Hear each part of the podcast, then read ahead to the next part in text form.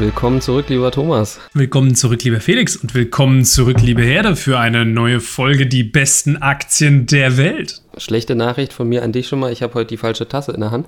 Anfänger. Letzte Woche gab es leider keine Folge.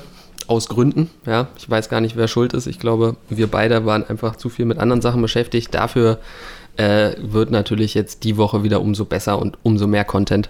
Heute geht es, wie gesagt, um Schweden. Ne? Also wir haben uns für den April eben das wunderschöne Land Schweden ausgeguckt und haben da eben wieder eine der besten Aktien identifiziert die dann eben jetzt auch in unser Weltdepot wandern wird.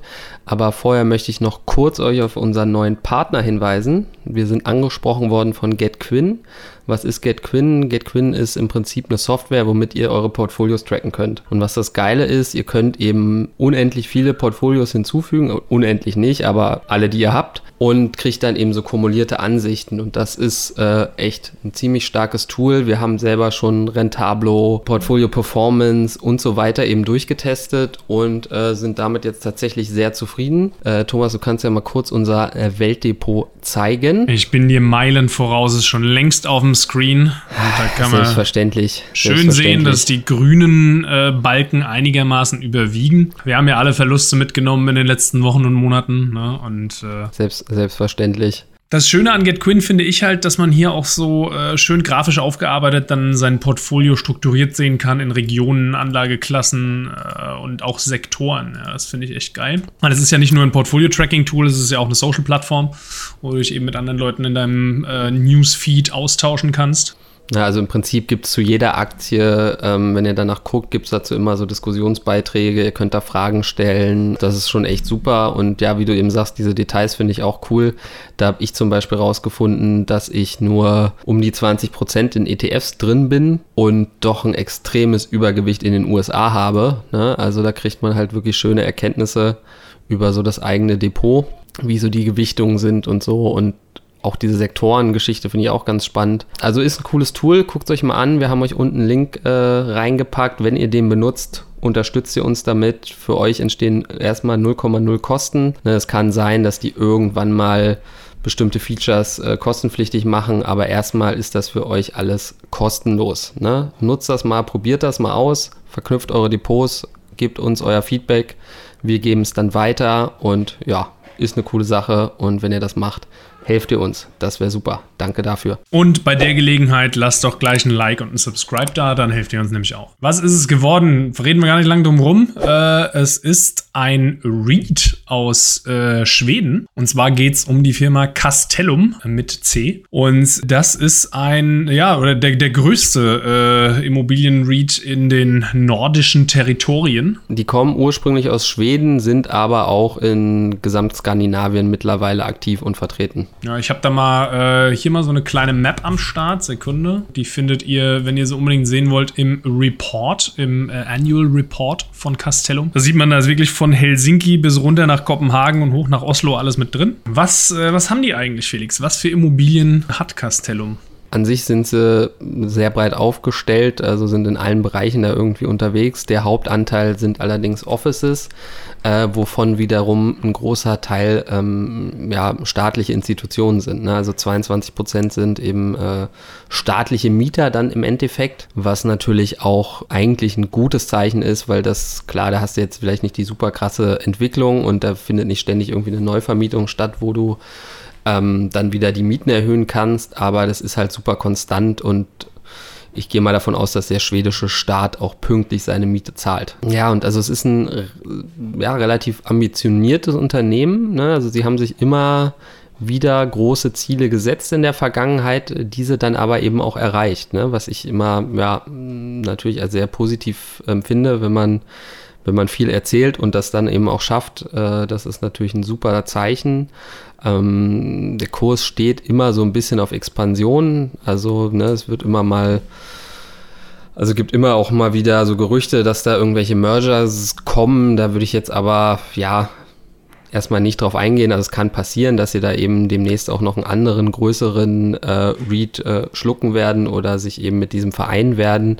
Es geht um Kungsleden. Das ist äh, ja auch ein, äh, wie hier bei Market Screener auch steht, ein in Schweden ansässiges Unternehmen, das im Immobiliensektor tätig ist und die passen eben von ihrem Portfolio genau in das, was äh, Castellum eben auch hat, nämlich Gewerbeimmobilien oder Industrie, Lagerbüro und Einzelhandelsimmobilien. Okay, ähm, wie entwickeln die sich? Schauen wir auf die Zahlen, ne? Ich meine, ist natürlich wieder eine Idee von mir, dementsprechend sind die fast auf dem Alltime-High logischerweise. Überragend sein, ja, auf jeden Fall. Ne, also aktueller Kurs sind 22,36. Äh, All-Time High ist nicht lange her, war am 19. November 2021 bei 24,48. Und an sich ist der Kursverlauf halt so wie ich es mag, ne? kennt in Anführungsstrichen nur eine Richtung.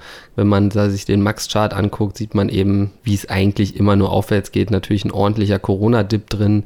Jetzt gab es auch mal wieder irgendwie einen kleinen Rücksetzer aber grundsätzlich entwickeln die sich eben super, super konstant. Klar, logischerweise ist ein REIT, dementsprechend spielt natürlich die Dividende auch wieder eine große Rolle. Ne? Der REIT ist ja grundsätzlich verpflichtet, 70 Prozent äh, seiner Gewinne als äh, Dividende eben auszuschütten. Dadurch, dafür gibt es dann eben steuerliche Vorteile. Sie zahlen eben seit 23 Jahren konstant Dividende und erhöhen die eben auch konstant.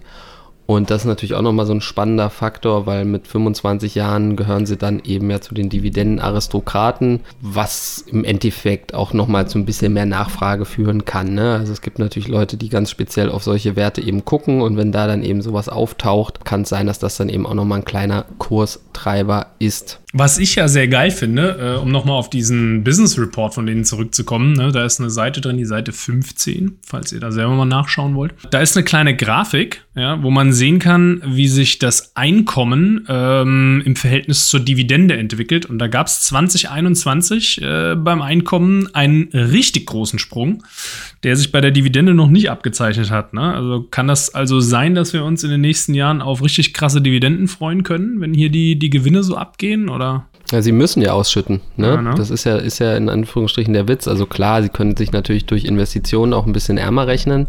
Ähm, aber es ist erstmal davon auszugehen, klar, dass du dann eben auch entsprechend Dividendensteigerungen sehen wirst, klar. Ne? Also aktuell zahlen sie eben um die 3% Dividende, haben ein sehr angenehmes KGV laut TraderFox, also KGV 21 von 5,49, was jetzt natürlich ein bisschen höher liegen wird aber halt auch wirklich noch moderat bewertet. Also obwohl es eben ein Read ist, der eben viel ausschüttet, kennt der Kurs nur eine Richtung. Ne? Mhm. Natürlich wirst du da jetzt nicht 200, 300 Prozent irgendwie in zwei Jahren machen können, logischerweise, aber auf 10, 20 Jahre ähm, wirst du das hier schon ordentlich steigern und wenn dann eben auch die Dividende mitgesteigert wirst, hast du eben dann durch Zinseszinseffekt deinen, kriegst du eben das, was du mal investiert hast, eben mal schnell mal in ein, zwei Jahren eben als Dividende rausgezahlt wenn du wirklich so lange hältst. Ne? Das ist ja immer die Herausforderung. Ich finde das ja auch mal spannend, dass tatsächlich im Dividendencheck beim Trader Fox mal ein Unternehmen eine 12 von 15 hat. es gibt mal ein Rating, ja. Es gibt naja, mal ein du, Rating du, und das ist richtig hoch. Wenn du 23 Jahre kontinuierlich zahlst, dann äh, kriegst du das natürlich. Ja, obwohl jetzt hier äh, steht Dividendenkontinuität 0 Jahre. Verstehe ich nicht. Läuft Weird. auf jeden Fall beim Trader Fox. Also, ah. ich finde, da, da, könnt ihr euch mal mit Get Quinn zusammensetzen, weil alles, was ich bisher da vom Zahlenwerk gesehen habe, funktioniert besser.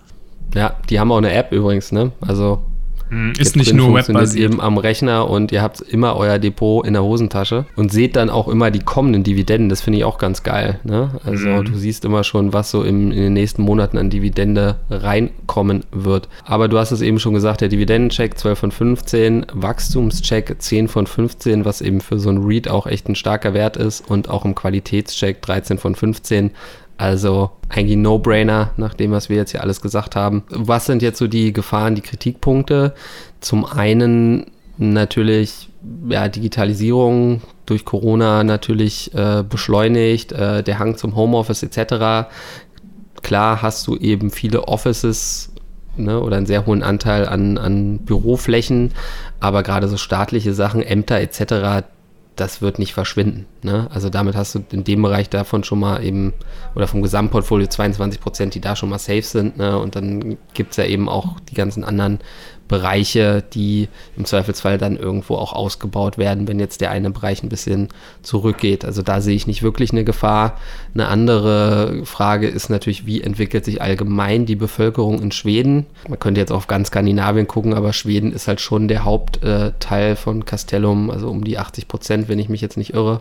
ja, Thomas, kannst du uns sagen, wie entwickelt sich denn die Bevölkerung in Schweden? Also ich habe dazu hier mal eine äh, Statistik gefunden. Ähm, Schweden scheint tatsächlich, also in den meisten europäischen Ländern hast du ja so ein bisschen so eine, ja, so, ein, so eine Urnendemografie, ne? Also da so eine Überalterung der Bevölkerung. Mhm. Und äh, Schweden sticht innerhalb Europas tatsächlich zusammen mit Norwegen und Island ein bisschen raus, weil die ein Bevölkerungswachstum von rund 1% pro Jahr haben. Und in Europa ist eher so 0 bis 0,5 Prozent normal. Ne? Also scheinbar mhm. äh, wächst dort die Bevölkerung spürbar weiter. Und jetzt mal, um das mal in Zahlen äh, zu setzen, also 2000 hatten wir in Schweden so knapp 9 Millionen Einwohner.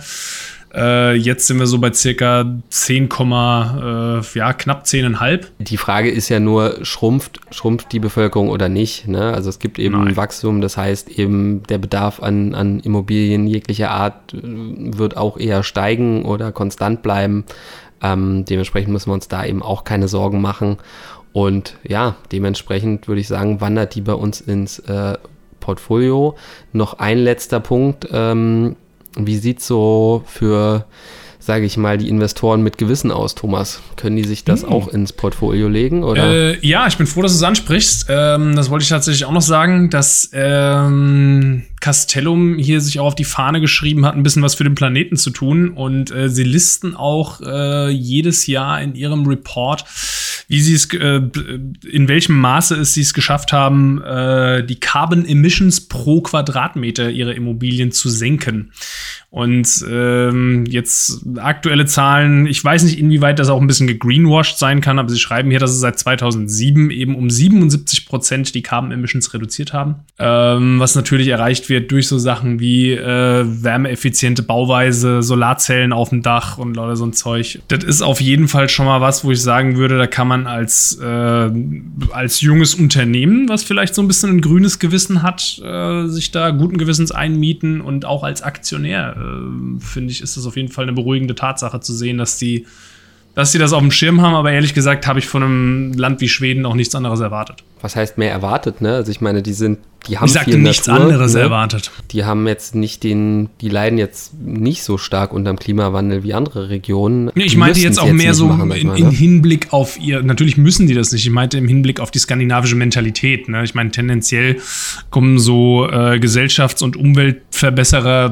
Unternehmen häufig aus der Region. Ne? Also äh, ja. Wenn ich jetzt an so Firmen wie, wie Vestas Wind und Ørsted und AK Carbon Capture und sowas denke, das, äh, also äh, ich sag mal, wirklich innovative Gedanken entspringen doch häufig in Skandinavien. Ne, kann man, kann man durchaus so sagen. Ne? Gibt es da sonst noch was zu, zu sagen? Außer, also heute ist halt Sonntag, ähm, dementsprechend äh, können wir das erst, werden wir das erst um, am Quatsch, doch heute ist Sonntag, ach verdammt, Wochenende schon fast wieder vorbei, äh, werden wir das dann eben morgen kaufen und dann wandert das in unser Trade Republic Depot und dann eben auch zu GetQuinn.